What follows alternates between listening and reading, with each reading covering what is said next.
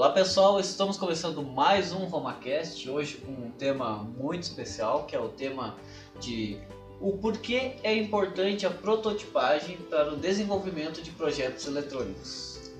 Eu sou o Robson e eu já desenvolvi placa com papel contact. Eu passei os últimos dois segundos acreditando que o Robson ia falar gambiarras 3. Ah, viu? Não foi. E agora eu não tenho uma frase para prototipar. Mas quem tu és? Meu nome é Nelmo, Ah, olha aí. planeta Terra, América do Sul, Brasil, Brasil, Rio Grande do Sul, Taquara. Boa tarde, pessoal. Eu sou o Mariano. E. Bom, o Robson fez com papel contact, eu fiz com decalque. Decalque. Decalque. Ah, depois eu quero saber também como É, é que é isso aí. Quem é esse aí? Decalque. Olá pessoal, eu sou o Luiz. Uma boa prototipagem é aquela que deixa um furo na protoboard. Excesso Ah. de. Mas todas, mas todas, ah, o protoband é todo furado? Eu não falei espessura do furo. Ah, bom. Ah, muito bom. Também então, hoje temos um convidado especial que eu esqueci de anunciar. Professor, por favor. Boa tarde, pessoal. Sou o Adriano, sou professor no Simol. No- Já participei de, tive a oportunidade de participar de outros dois podcasts da Rumatec, muito, muito legal assim ter- conversar com o pessoal que é da área e também a gente se sente entrosado. Muitas vezes o pessoal vê a gente falando de eletrônica, acha que a gente é meio louco. a gente- Então, certo. Sim. Agora se sente sozinho. mas, mas o mundo é assim, ele é feito por ah, pessoas que ah, vão além. Então a eletrônica é uma área que vai além. Inclusive ela vai em todas as áreas, né? Hoje em dia é indispensável para praticamente tudo que a gente faz. Então, viva a eletrônica, né? Mas eu só fazer uma correçãozinha ali, tu disse que todo, né, o pessoal da eletrônica é louco, né? Mas nem todo mundo é. E os que não são ainda vão ficar. Questão de tempo. É, só questão de tempo. Ah, antes do Robson começar a falar, e aí eu... Ah, por que que eu tenho que começar a falar? que pressão é essa? falta o seu É, eu já tô te colocando a responsabilidade. Não, aí. oportunamente Só- o Célio participa, a gente ainda convence ele. Sim, sim. Eu tenho, eu tenho um final de podcast que é só o Célio dizendo tchau. O professor Adriano foi o meu professor da parte de prototipagem. E ali, ali naquela época eu aprendi o quão importante é e já tive a oportunidade de colocar vários protótipos para alguns para rodar permanente, porque a gente faz um protótipo e explica para o cliente assim, ó, esse é um protótipo. Tu já tem uma Aí ele frase manda pro entrada. Ceará. Qual que é a minha frase? Nada mais permanente do que o protótipo. É, pois é, né? Serve pra gambiarras também, né? É verdade. Então o professor, o professor Adriano aí, eu lembro que naquela época, os primeiros contatos com uma placa de circuito impressos que eu tive na minha história ali. Claro, eu tive na, na época da eletrotécnica, assim, bem superficial, eu fiz uma placa na eletrotécnica. Tu não usou uns pregos numa madeirinha que eu vi? Também. Não, era um. Era Também, um- não, mas eu. Era. Como é que era? Uns É. rebite, uns rebite em cima numa Ah, placa de, de fenolite. É, tinha também o- Tinha umas pranchetinhas, né? Isso também o pres- o professor Bauer costumava fazer com era com a fórmica, né? Isso, com fórmica forma. arrebitada isso. Ah, Mas eu o- tinha que reparar uma- umas duas lá, porque lá no final terminava tal os rebites, aquelas porcarias ras- arrebentava a que tinha que fazer tudo de a novo. Ah, É, na eletrotécnica eu fiz uma, uma placa com caneta de retroprojetor, depois corroía. fiz Mas também. na eletrônica, assim, falando de um protótipo eletrônico mesmo, mais, bem mais elaborado já, né, um padrão avançado, digamos assim, né? Aí foi com o professor Adriano que eu tive os primeiros contatos ali para toda a parte de transferência, furação e eh, layout, tudo.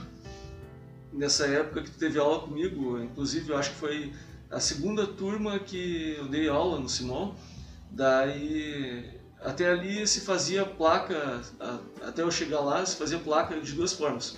Uma levava a placa, o protótipo da placa na Mago Arts ali, não, acho que não tem mais hoje em dia, né? É, daí eles faziam o protótipo, às vezes faziam espelhado, daí o circuito chegava a placa impressa com um desenho todo invertido, não dava para fazer nada com a placa. Muitas vezes não davam garantia ainda de que o projeto estava. Afinal de contas, eles fizeram impressão, mas tinha uma de grande diferença entre fazer o, lado certo e o lado espelhado, né? Então o circuito não funcionava. Bom, mas daí eu vendo essa necessidade da gurizada e também atendendo a minha necessidade, né? A gente nunca pensa, digamos assim, a gente não é altruísta por natureza, né? A gente sempre pensa o que é bom pra gente também. Então, desde criança, sim, tive a vontade de fazer alguma placa de circuito impresso que fosse barata, rápida e que tivesse acessível para todo mundo. A impressora laser ela era muito cara de início e para fazer custava nessa época antes de entrar no Simol custava uns uns 4 mil reais por aí. Era, era muito Nossa. dinheiro, né? Depois foi baixando bastante quando 4L, 5L da isso. Aí depois foi baixando bastante de preço. Aí até encontrei no, na época tinha um nacional aqui no mercado, nacional eletro ali dentro do próprio mercado. Comprei a impressora laser, a HP LaserJet 1020 e comecei a fazer minhas placas e sistematizei esse método de impressão. Na internet o pessoal já estava utilizando, mas tinha muito mito a respeito de fazer a placa, né? Por exemplo, ah, tem que usar um, de- um determinado tipo de mídia, tem que fazer de tal jeito, daí o pessoal colocava, não, mas é só ah, só quem é ninja consegue fazer, não é bem assim, né?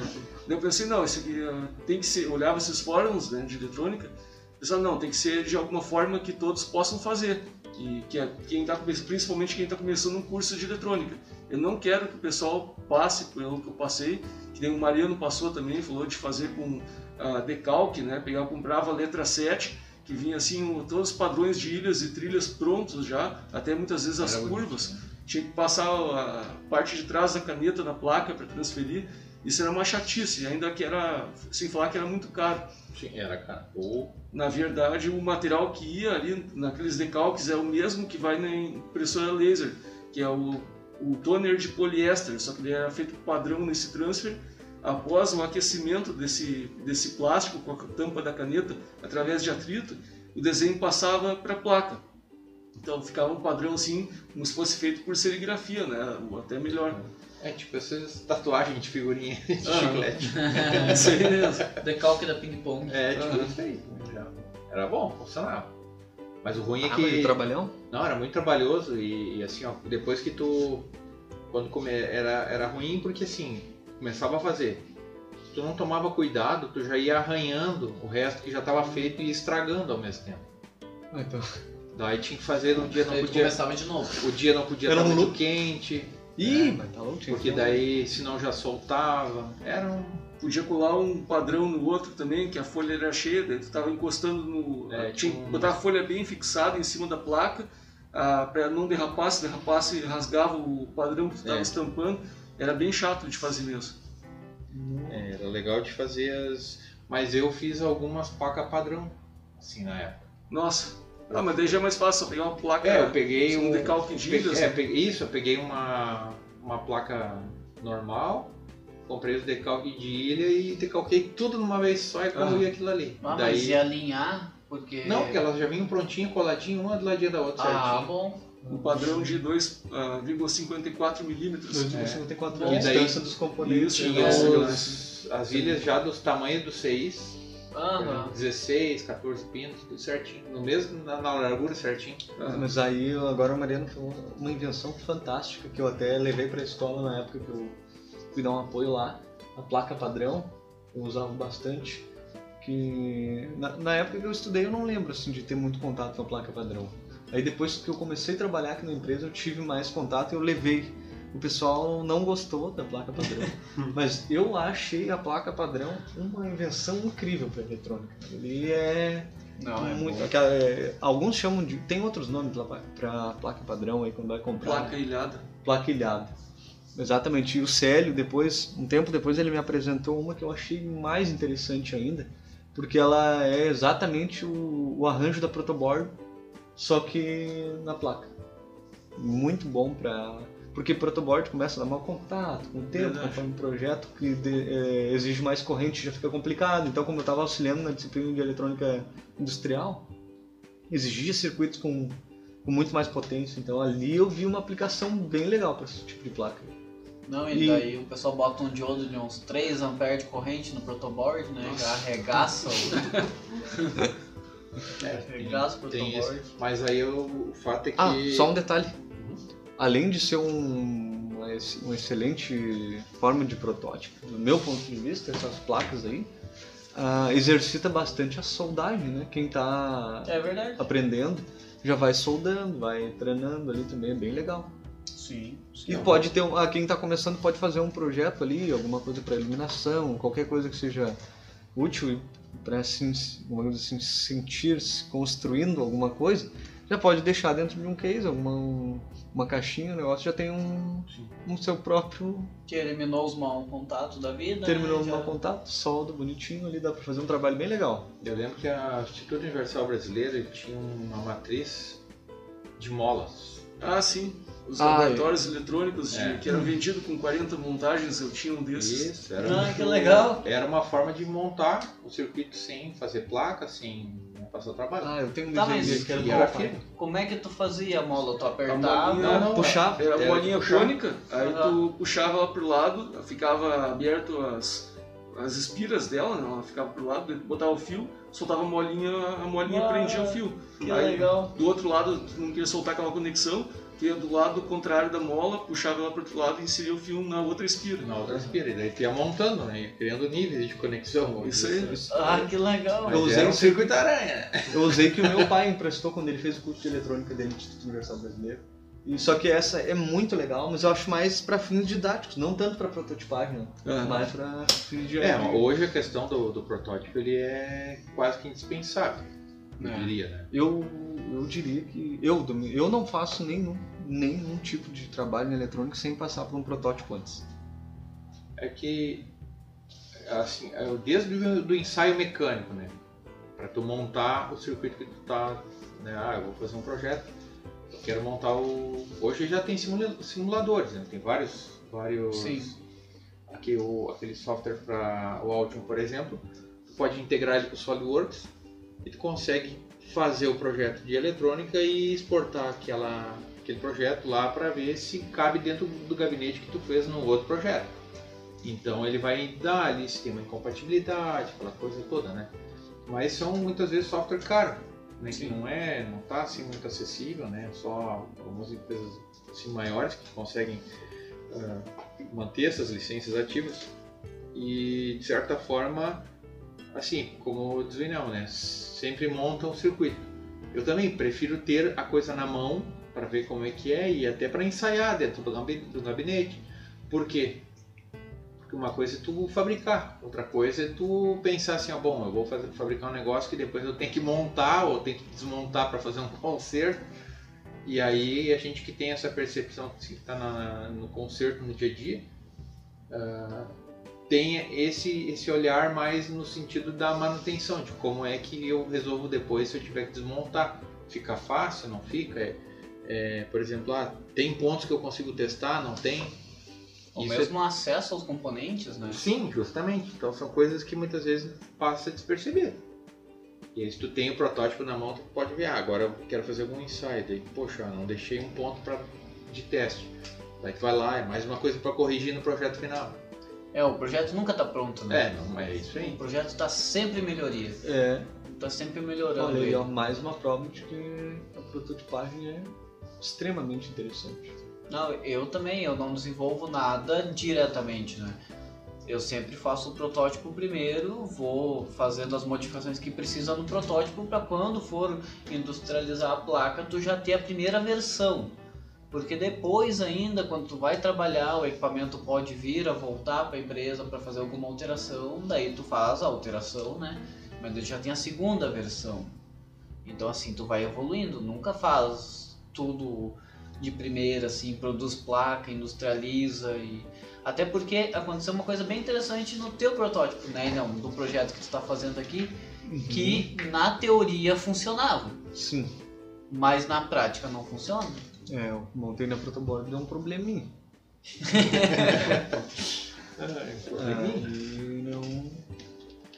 E daí tu teve que alterar, Tive que então alterar. não precisou cortar trilha de placa, não precisou Não, fazer não nada dá, diferente. porque ia ficar muito, muito complicado.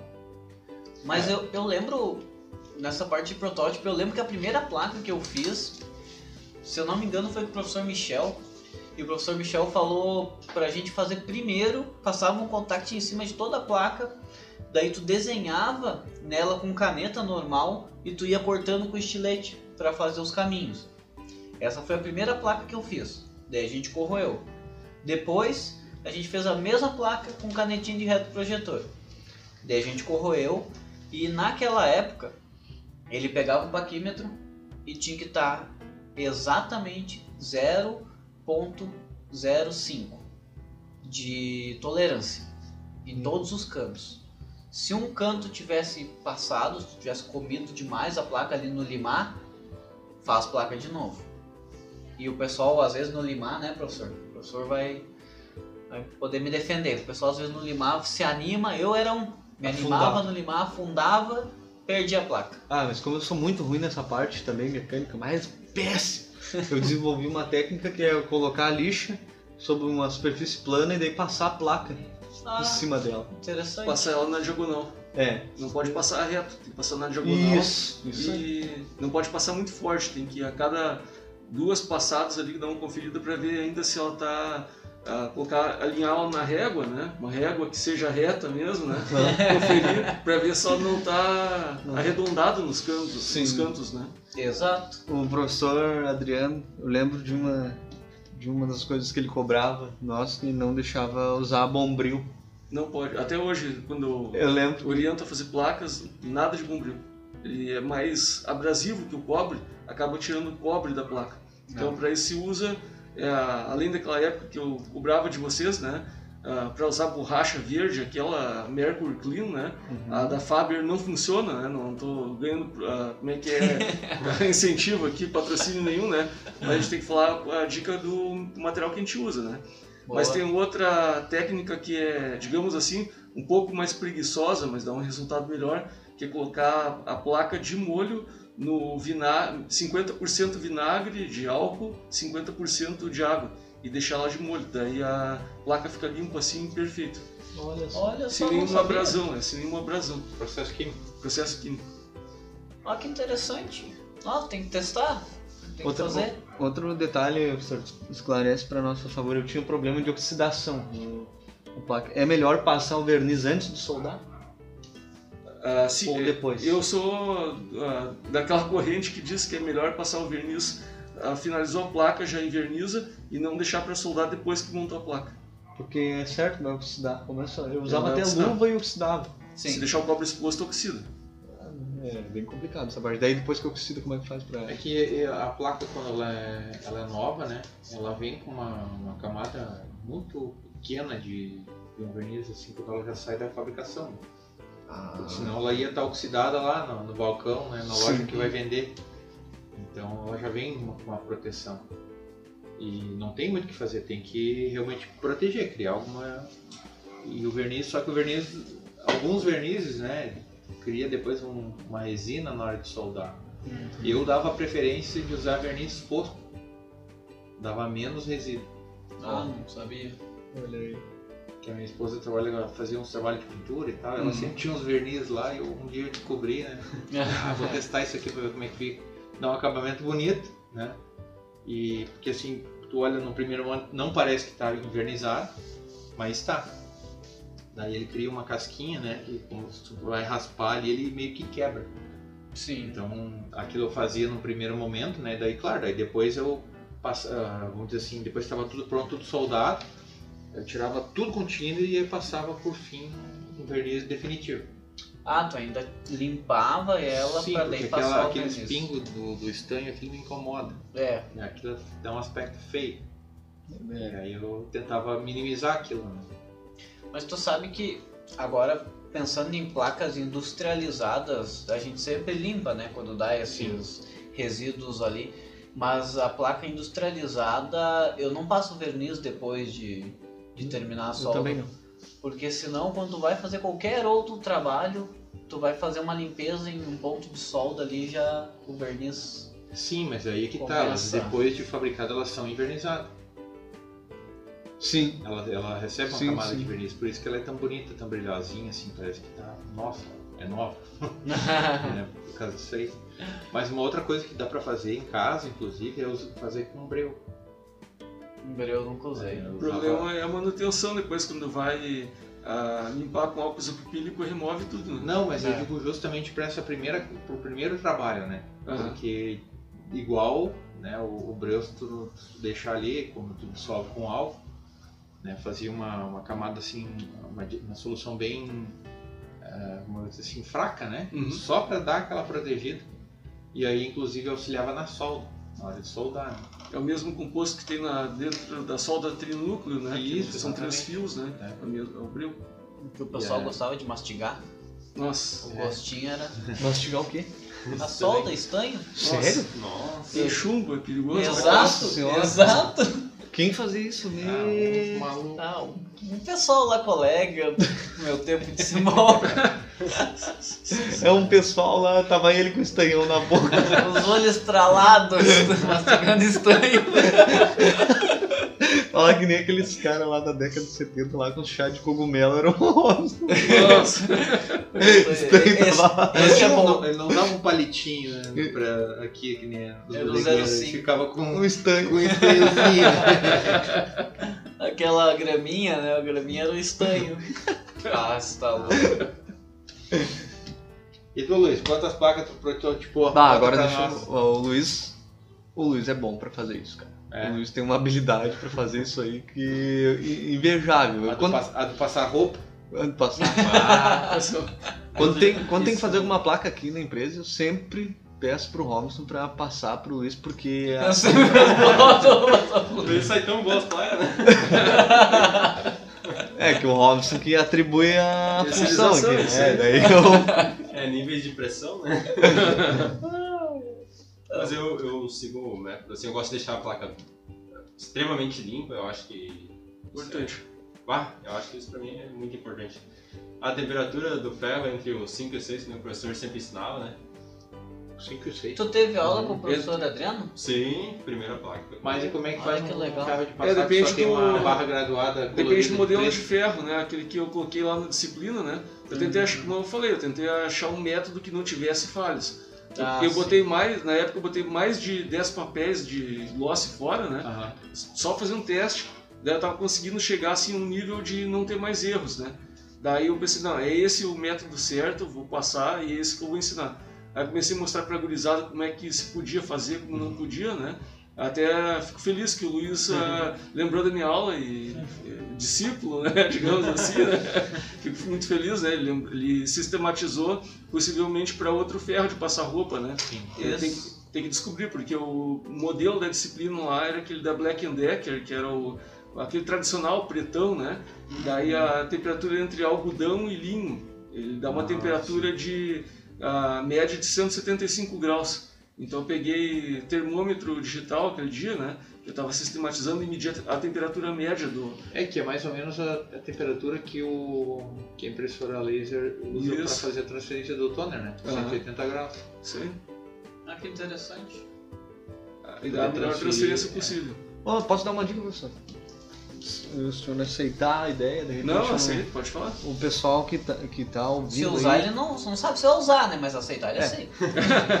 o pessoal que tá ouvindo, de repente, também tem interesse sobre fazer um vídeo, alguma coisa, até um canal no YouTube pra poder passar todas essas técnicas aí que ao longo dos anos o senhor foi criando métodos, né? Aham. E com certeza facilita bastante a vida de quem quer aprender e brincar com eletrônica, né? Pois é. de um modo geral.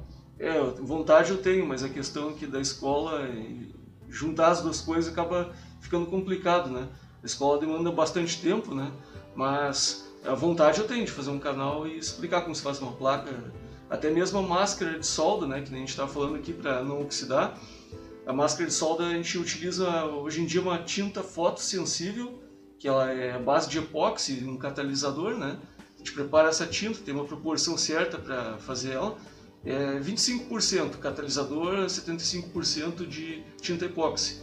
É tem, o importante dessa tinta né, é que tem que misturar ela muito bem, pelo menos mais de dois minutos ficar misturando ela, deixar ela descansar um pouco para não formar bolhas. Né?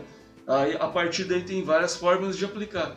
Uma é misturar com um pouco de butilglicol para conseguir o ponto para uma pistola de pintura, né? no caso aerógrafo, uma- é tipo uma pistola de pintura pequena, ou então, como eu tenho feito ultimamente, que tem dado um resultado melhor e até abandonei o verniz, é, utilizando serigrafia, em vez de passar pelo processo é, fotossensível, que se utiliza, que é próprio da tinta, né? E depois tem que revelar com barrilha leve. Então a barrilha leve acaba deixando um pouco opaca a tinta.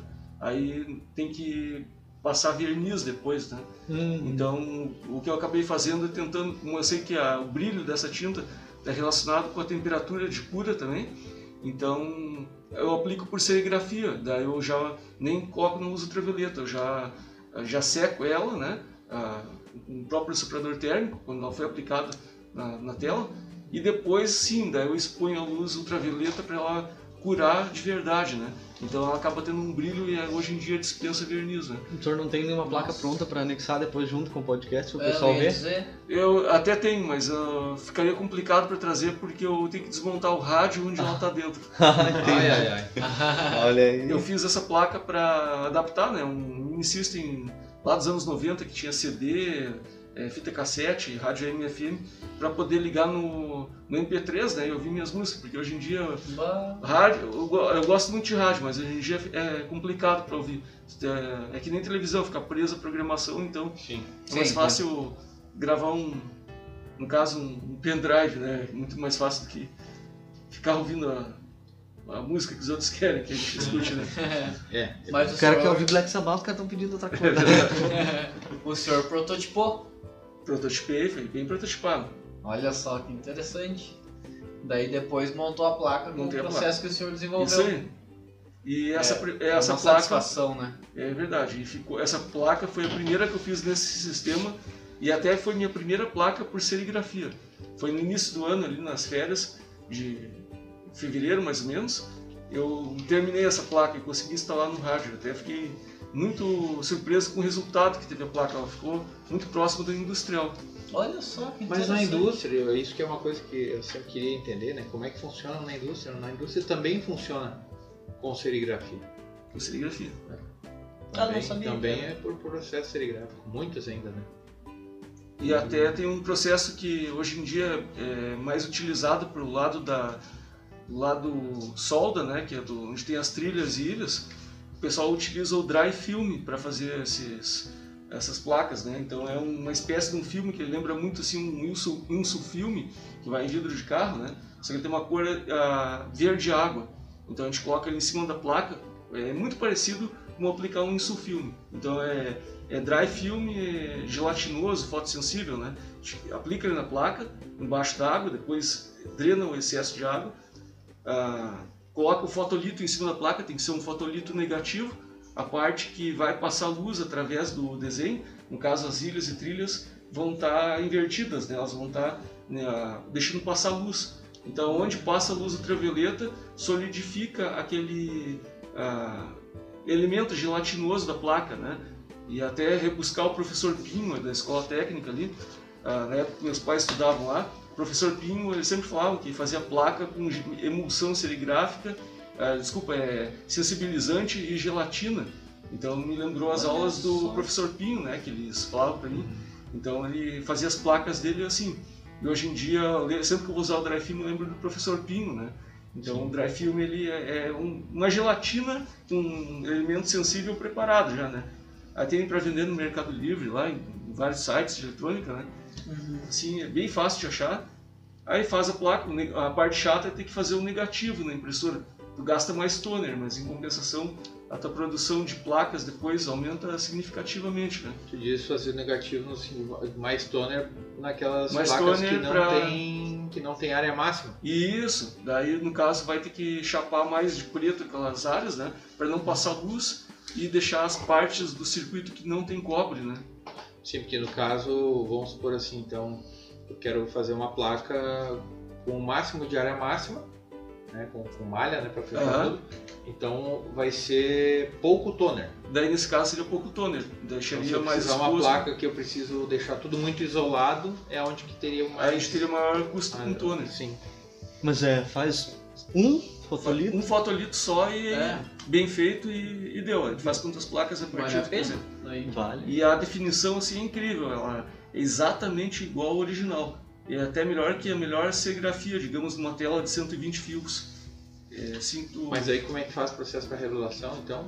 Aí expõe esse, essa placa, conjunto fotolito e placa, placa fotolito e isso aí, né? Na luz ultravioleta. Aí depois, ah, que dá o tempo, varia muito conforme a lâmpada, né? Ah, aí depois prepara a solução de barrilha leve com, com água, é, proporção de é, 0,1% de barrilha leve para o volume de água. Então, aí, como é que eu dizer assim, né? O, o- coloca esse conjunto dentro de uma bacia, né? Revela ali.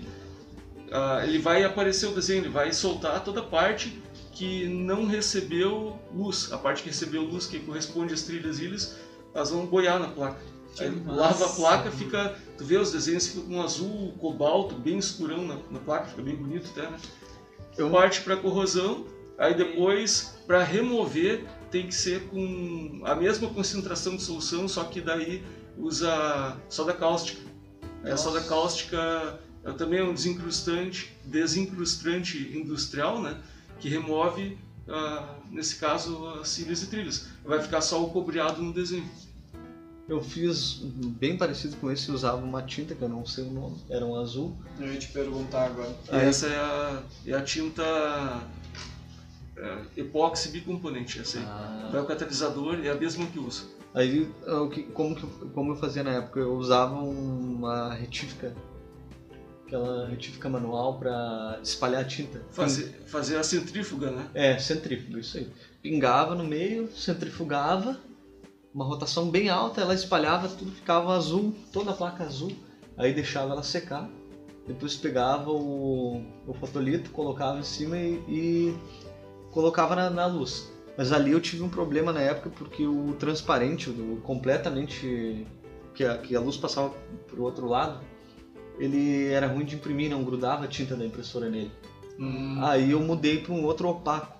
Aí o que, que aconteceu? Eu tive que aumentar em mais de 10 vezes o tempo de exposição na luz. em vez dizer intensidade, É, eu, mas daí tu tinha uma lâmpada só. eu né? só tinha uma lâmpada, daí eu não Ah. mudei a intensidade, mas aumentei o tempo.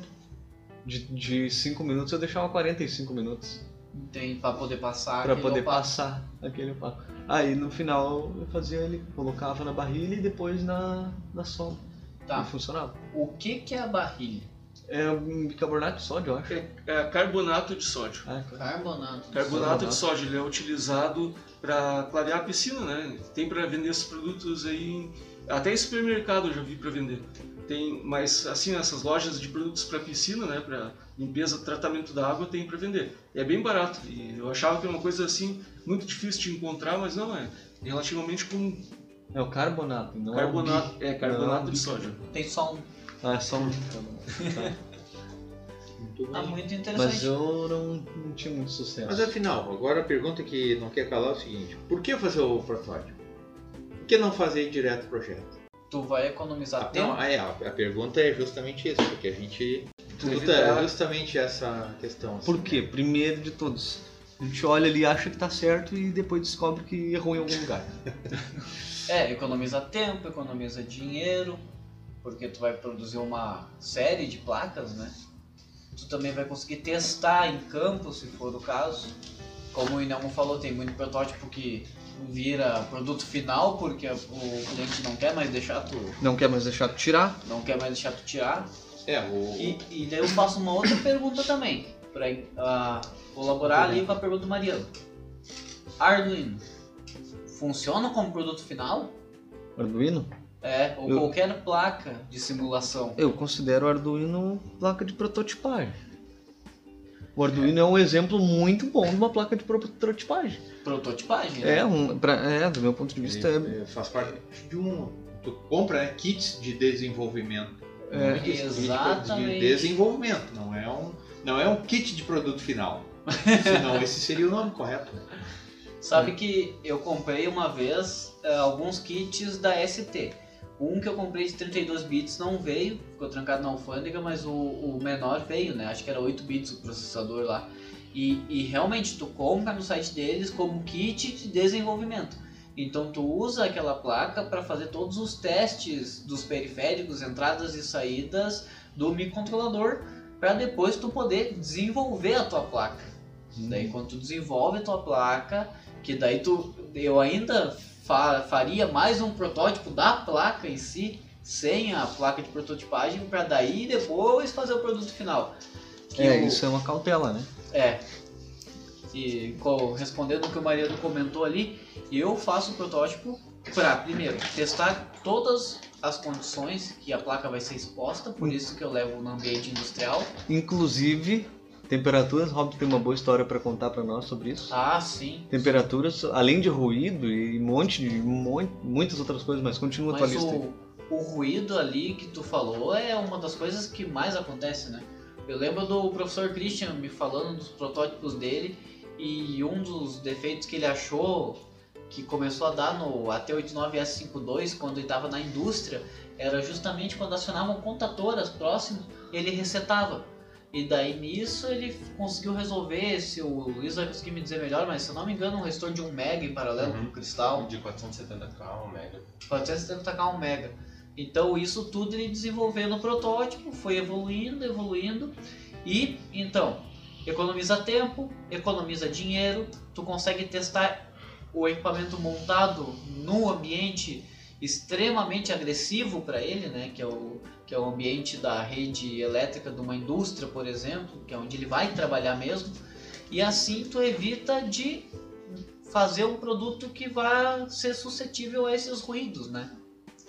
O, o que o Inelmo comentou ali há, há pouco sobre um problema de temperatura, acho que o professor acho que vai ser o único que não conhece essa história ainda, mas a gente pegou um defeito que num produto nosso que a, chegava no cliente e depois de uns 30 minutos ele acionava sozinho. Era um dimmer, Não, não é isso. não é esse? Não. Então é o teu, qual? é aquele projeto que tu desenvolveu para Serra Gaúcha. Ah, sim, sim. É, só- aí são duas histórias com dois, du- duas faixas de temperatura di- diferentes, dois extremos no caso. Então nós vamos dividir. Eu vou contar o da Serra e tu conta o do Dimmer. Não, conta as duas que.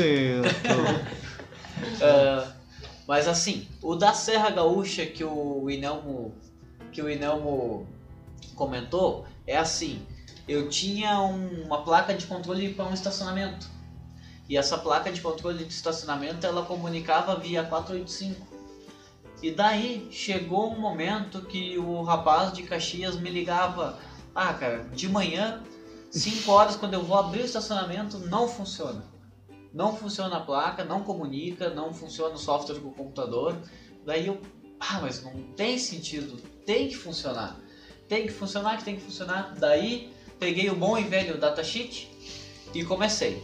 Então tem que ter uma característica. E fui, e fui, e fui. Daí eu cheguei lá e a temperatura de trabalho do meu circuito integrado de comunicação era de 0 a 85 graus. Em Caxias, dentro da, da caixa de metal lá, chegava em menos 8. Pô, Daí Nossa. ele parava. Daí ele parava de funcionar.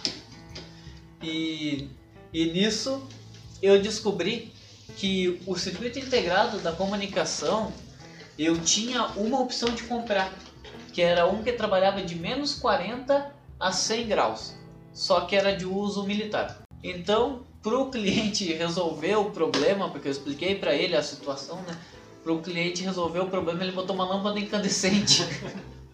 é, mas isso aí, isso é uma técnica já. É, uma chocadeira. é, mas isso é uma técnica muito comum, era muito utilizada. Da lâmpada? da lâmpada. Inclusive, eu lembro que no tempo da. Trabalhava com instrumentos meteorológicos, tinha um equipamento. É, o nome é um. Como é que eu vou dizer? O o nome do equipamento é estranho, né? É um. Era um tetômetro. É, mas vamos explicar, ele, ele media o teto das nuvens. Né? Ou seja, media a distância, a, a- a que nível elas estavam. Então, Em relação ao, Ao ao nível do mar? Não, Ou ao ali, solo que tu onde tava? estava a estação meteorológica. Ah, tá. né? Então tu tava ali, então ele mandava um, um laser, repartia na nuvem, voltava e né, se não tivesse retorno é porque o céu estava aberto, Ah, né? não tinha retorno, então o sinal foi e não retornou. Bom, mas o que que acontece? Esse era um equipamento que ele precisava funcionar sempre em condições ruins, né? Chuva, ah, vento, muito frio, às vezes em lugares com muita geada. E aí, aqui no sul, como era um equipamento fabricado na, na, na Finlândia, esse equipamento ele vinha com alguns acessórios, que por exemplo no sul era utilizado alguns acessórios para aquecimento. Lá, por exemplo, nas estações que tinha no Rio de Janeiro, pro lado de, eh, de Manaus, para esses lados lá, não, não tinha necessidade, porque lá é muito quente. Então, aqui, né, as regiões mais do sul utilizavam esses acessórios. Por exemplo, um deles era uma espécie de um, era uma resistência, né, uma forma de um radiador, e aí tinha uma ventoinha, né, é semelhante a essas de cortina de vento, né, que coloca em porta, para fazer com que esse ar uh, quente uh, deslocasse por cima de uma, por cima da, da, da, vamos dizer assim, da superfície do sensor, que era um protegido por um vidro. Então Uhum. aquele vidro congelava, né? Pegava o orvalho, congelava, dava, dava geada, né? E aí não Dispersava daí Exatamente, dava uma diferença. Então tinha que fazer e dentro do equipamento também tinha dois, dois sistemas de aquecimento por resistência, Olha só. porque ele tinha uma característica, ele tinha que funcionar lá numa faixa de temperatura e não podia trabalhar com temperatura negativa. Dava uma série de problemas. Então, claro, é, era um equipamento que ele tinha sido projetado para uma realidade. E, e, claro, tinha outros lo- locais que usavam da mesma fábrica, né, modelos semelhantes, mas com recursos bem diferenciados. É, vamos dizer assim, até na, na, na questão da construção, justamente por causa do, Do ambiente. do, do ambiente, vamos dizer assim, né? Muito quente, às vezes calor demais também já era um problema. Pois é, porque a temperatura que É, chega, né? Daí tinha um sistema de um circulador de água também para Ah, fazer as- isso refrigerar. né? Então, de, forma, de certa forma, a lâmpada é uma coisa meio assim, parece meio empírico o negócio, mas era muito funcional. Não, e funcionou bem. Tá até hoje funcionando. Sim, O sim, sim, não, é bem tranquilo. Não O problema travou pode- mais nada. Não pode queimar a lâmpada. Mas agora, agora coloca, funciona. agora são halógenas, né? Elas não são mais ah, incandescentes. É.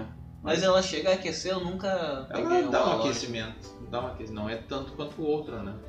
É porque o filamento lá chegava. É, justamente é, esse era o problema da incandescente, né? Sim. Ela desperdiçava muita energia só no aquecimento. Dá para botar um resistor também, colocar um circuito eletrônico para detectar a temperatura e economizar energia, né? É verdade. Sim, é sim, verdade. sim, sim. É. é, mas isso são técnicas que já dá para ir implementando, inclusive. Na prototipagem. no- É, não, Prototipagem, exatamente. Mas eu não imaginava, eu não imaginava que ficava tão frio assim. Ó, mas com protótipo, tu pode colocar ele, vamos dizer assim, numa, numa estufa. Para simular um aquecimento extremo, né? E botar ele num sistema de refrigeração, né? Uma estufa para gerar, vamos dizer assim, uma temperatura mais baixa e, e realmente testar se vai afetar. Trabalhando com menos 10, alguma coisa assim. Um freezer. Freezer, é. Bota Mas o cabinho o- para fora lá, por que não, né? Mas o que aconteceu naquele nosso dimmer foi o pessoal botou numa estufa pra testar. Sim, sim, colocaram lá e. é, mas aí foi uma situação, né? Vamos dizer assim, o elemento de potência deveria funcionar e, e conduzir uma corrente de 40 amperes. né? Beleza, o que, que dizia o fabricante lá? Ele conduz né, 40 amperes, desde que esteja numa condição né, operando com 25 graus. Mas o que, que né, um sistema de aquecimento, dissipando corrente e tal, como é que tu vai manter 25 graus? Aí eles pegaram e colocaram o elemento de dissipação na parte de cima da estufa, ou seja, todo o calor que era Nossa. gerado ele subia, né? Para onde? Para cima do dissipador de calor. Então ele não Aí conseguia já dissipar. baixa a capacidade de corrente. É, já tinha um ele... não, inclusive acontecia ou ele queimava ou ele parava de, vamos dizer assim, de comutar, né? Ele ficava ligado continuamente e o pessoal não entendia, mas por que que não funciona, né? Ah, depois de uma, sei lá, 15 minutos ele fica ligado. Sim, justamente porque ele perdia a condição de operação.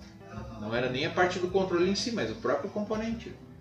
E aí tu vê assim, ah, um projeto que se for analisar hoje tem vários fabricantes, né, esses de estado sólido. É, é basicamente o mesmo princípio, tem um elemento ali que para comutar 40 amperes, só que no manual já vem especificado né, que tem que colocar um dissipador, né, e claro, de acordo com a potência, existe um cálculo para poder fazer esse cálculo de dissipação, ver o tamanho do dissipador, se tem ventilação forçada ou não tem. E isso são coisas que tu só consegue identificar no momento que tem o produto, né? Se tu vai na protoboard, por exemplo, tu não vai fazer um ensaio com 40 amperes, porque tu não tem, vamos dizer assim, um, um elemento para fazer a dissipação na protoboard. A própria protoboard não ia suportar essa corrente, então teria que simular. Para simular, só montando mesmo. Essa aqui é a parte mais legal, vamos dizer assim. E outro, simulador aceita, né? Formos comparar né, as prototipagens. Ah, sim, sim. Se for analisar, eu vou fazer todo o projeto num simulador, né? Que consegue simular um circuito analógico. Beleza. Vai simular, vai funcionar direitinho e tal. Só que na realidade ele não é uma coisa assim bem. É, é uma simulação, né? não, não cria a condição real, né? Porque ali é tudo baseado no ideal, que é uma coisa que é diferente. Estava comentando a questão do, do dimmer, né? Ah, sim. Tu teve que ir lá explicar, né? É, Levar o datasheet. é daí, mas ainda assim eles. Ah, entendi, mas eles não fazem muita coisa para mudar, né? Então isso É. é uma dificuldade.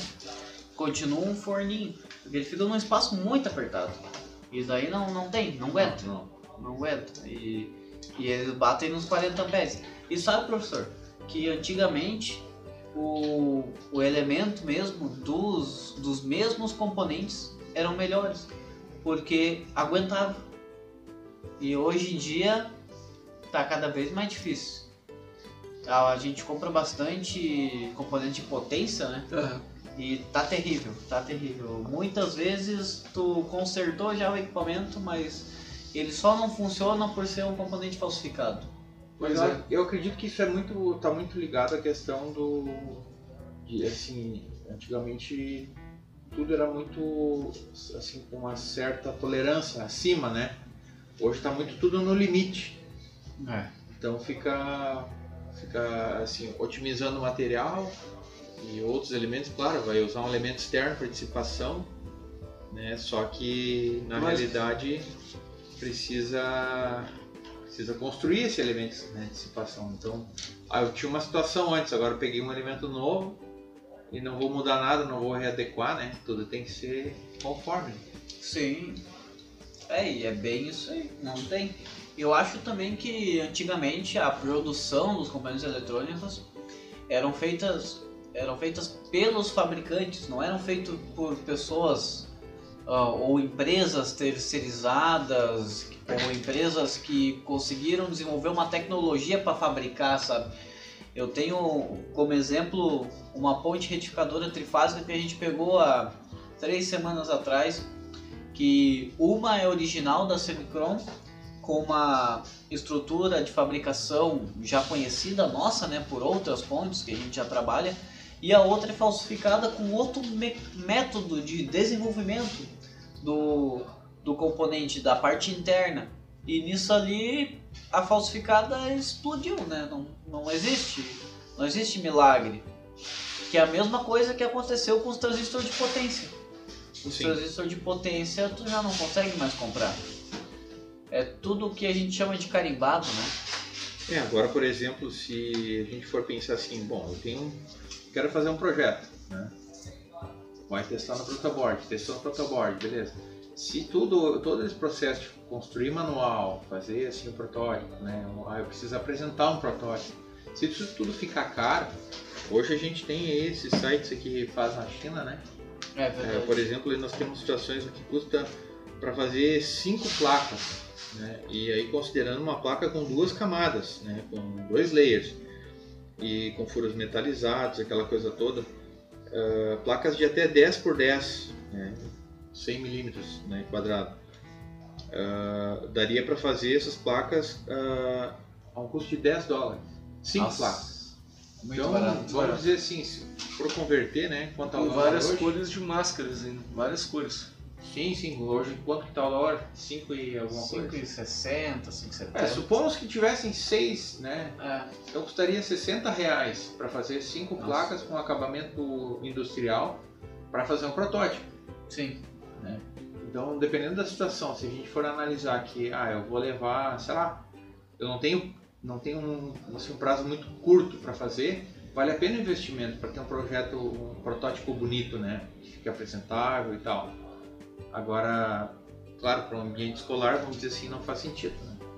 Né? Fazer para um. Até eu gostaria de comentar a respeito dos componentes falsificados que gente citou, Robson. É, teve um dia que fui uh, trabalhar eletrônica de amplificadores com meus alunos e especificamente amplificadores operacionais. Então tem os circuitos integrados que já são bem comuns no mercado, tipo Fusca LM, dos- o Fusquinha dos Fusca dos operacionais, que é o LM741.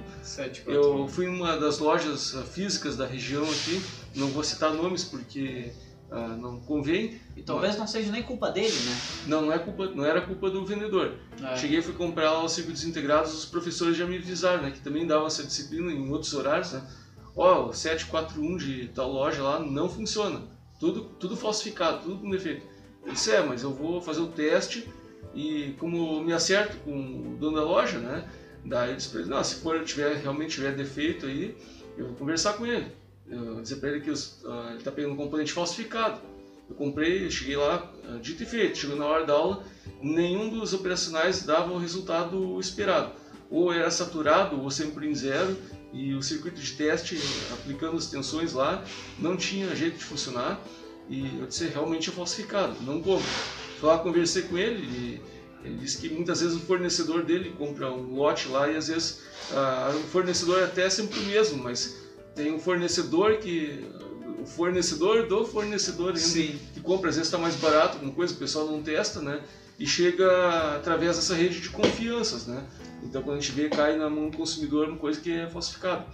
E os chineses hoje em dia têm ah, máquinas extremamente sofisticadas que colocam o, o rótulo dos componentes exatamente iguais dos ah, fabricantes originais, né? Incrível, né? Então, assim, a gente não consegue diferenciar, né? Tem que, ah, mas ainda bem que tem os fóruns de eletrônica, né? É. O pessoal coloca os lotes lá, o pessoal vai compartilhando essa informação dos componentes que são falsificados, né? Então, ah, fica a dica aí, né? Para quem quiser procurar também, né? Tem- É, isso aí é uma coisa que não tem muito como, como evitar, né? Pois é. Mas eu- Terrível, eu, né? diria que eh, a gente, como trabalha no meio e a gente está sempre envolvido, né, eu particularmente sempre dei preferência de comprar produtos ah, aqui. né? E no momento que tu começa a, a importar muito, né, não que faça, né, não, ah, tem coisas que não tem muito o que fazer, não tem aqui no Brasil, não tem como comprar. É, mas eu lembro que existiam alguma, algumas empresas, por exemplo, a Ibrap, a Ibra- Ibrap fabricava alguns componentes. Capacitores, É. res- transistores, É, cinescópios, tinha, né? tinha alguns, alguns poucos CIs, né? Eu lembro que ó, meu pai usava os CIs tudo assim colocados em cima de uma de uma folha de isopor para ele não, Uhum. não- não entortar os pinos. E eu lembro que eu procurava muito CI assim, e me chamava a atenção aquele nome, né?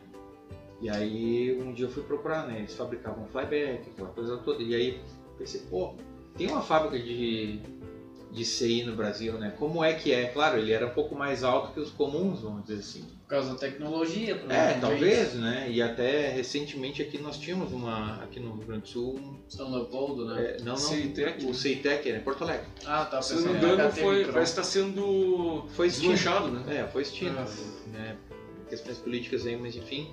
ah, assim, se isso, por exemplo, se a gente tivesse condições né, de manter isso, né, certamente em algum momento a gente conseguiria desenvolver, né? Ah, mas vamos dizer assim, Mel, lá fora é tudo muito mais fácil, tem mais materiais e tal. Mas é justamente por isso que tudo, tudo que se dá preferência para comprar é pelo mais barato É. né? E aí muita coisa da China, nada contra, né?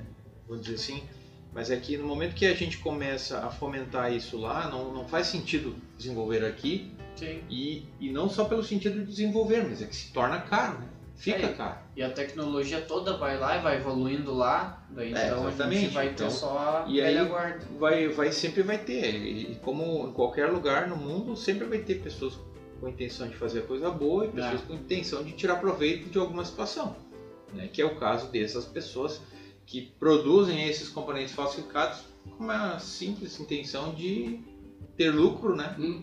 E não importa, porque daí depois já comprou, o que, que vai fazer mesmo? Vai devolver? Custa mais caro devolver do que tu botar fora, Com certeza.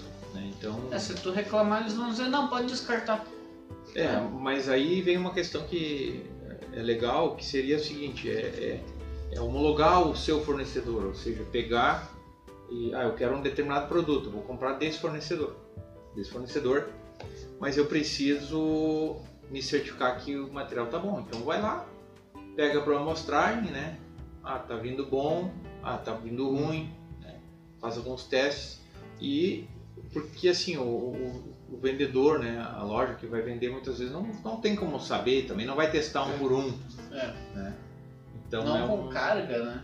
É, exatamente, mas teria que, vamos dizer assim, ter criar uma metodologia para conseguir filtrar isso. Com certeza. né? E aí de alguma forma identificar de onde está vindo, né? Tentar buscar a origem. Mas isso é é coisa que demora muito tempo e acaba se tornando caro. E daí pode encarecer até o protótipo. Sim, exatamente. é isso aí. Mas então para para fechar, eu acho que todos estamos de acordo que o Ah, protótipo na eletrônica é extremamente importante, que é uma das dos não vou dizer um mal necessário porque ele faz um bem, né? Sim, sim, sim. para o desenvolvimento e tu consegue testar todo o teu circuito, todo o teu equipamento antes de colocar ele realmente numa linha de produção. É, até porque o que que acontece? Normalmente quem, quem desenvolve é o mesmo cara que monta, que desenha o circuito eletrônico, que é o mesmo cara que faz a montagem no protoboard, que é o mesmo que monta o circuito. Então, assim, eu faço, eu verifico e eu termino o projeto. E, e aí é nessas horas que a gente está tão com o circuito na cabeça que a gente acaba não se dando conta, É. quer ver, passa, faz uma ligação que não devia, alguma coisa assim. Então, nessa hora o protótipo já é uma coisa que vai eliminar, né? Ah, funcionando o protoboard, eu puxo, ah, eu tenho certeza que eu fiz certinho que nem estava no esquema. Ah, beleza, né? Por alguma razão, sei lá, me perdi, e aí se der errado já vai ver, já não vai funcionar, ou Sim. vai criar uma situação, né? Pode testar com calor, o É. protoboard já não dá para largar lá dentro. né? Proje- pelo menos a prototipação, ela, ela, digamos assim, ela não garante que teu projeto pode, pode ser até que teu projeto não venha a funcionar 100%, mas pelo menos boa parte dos defeitos tu já vai descobrir antes dele estar no campo, né? Então, Exatamente. Com vamos certeza. evitar esses defeitos pelo menos. Uhum. Sem dúvida. Hoje nosso episódio fica por aqui. Agradeço mais uma vez, professor Adriano, por Obrigado. participar com a gente. precisarem. Agora já está quase um convidado, como se diz, honorário, né? É, aí. Já tem três podcasts e tem o de amplificadores ainda, professor. Opa, quero estar aqui junto. É, mas eu, tenho bom. que, eu tenho que estudar mais, daí por isso que eu tô deixando, né? Que eu não posso passar vergonha pro professor aqui do lado, né? Muito obrigado, então, e até a próxima.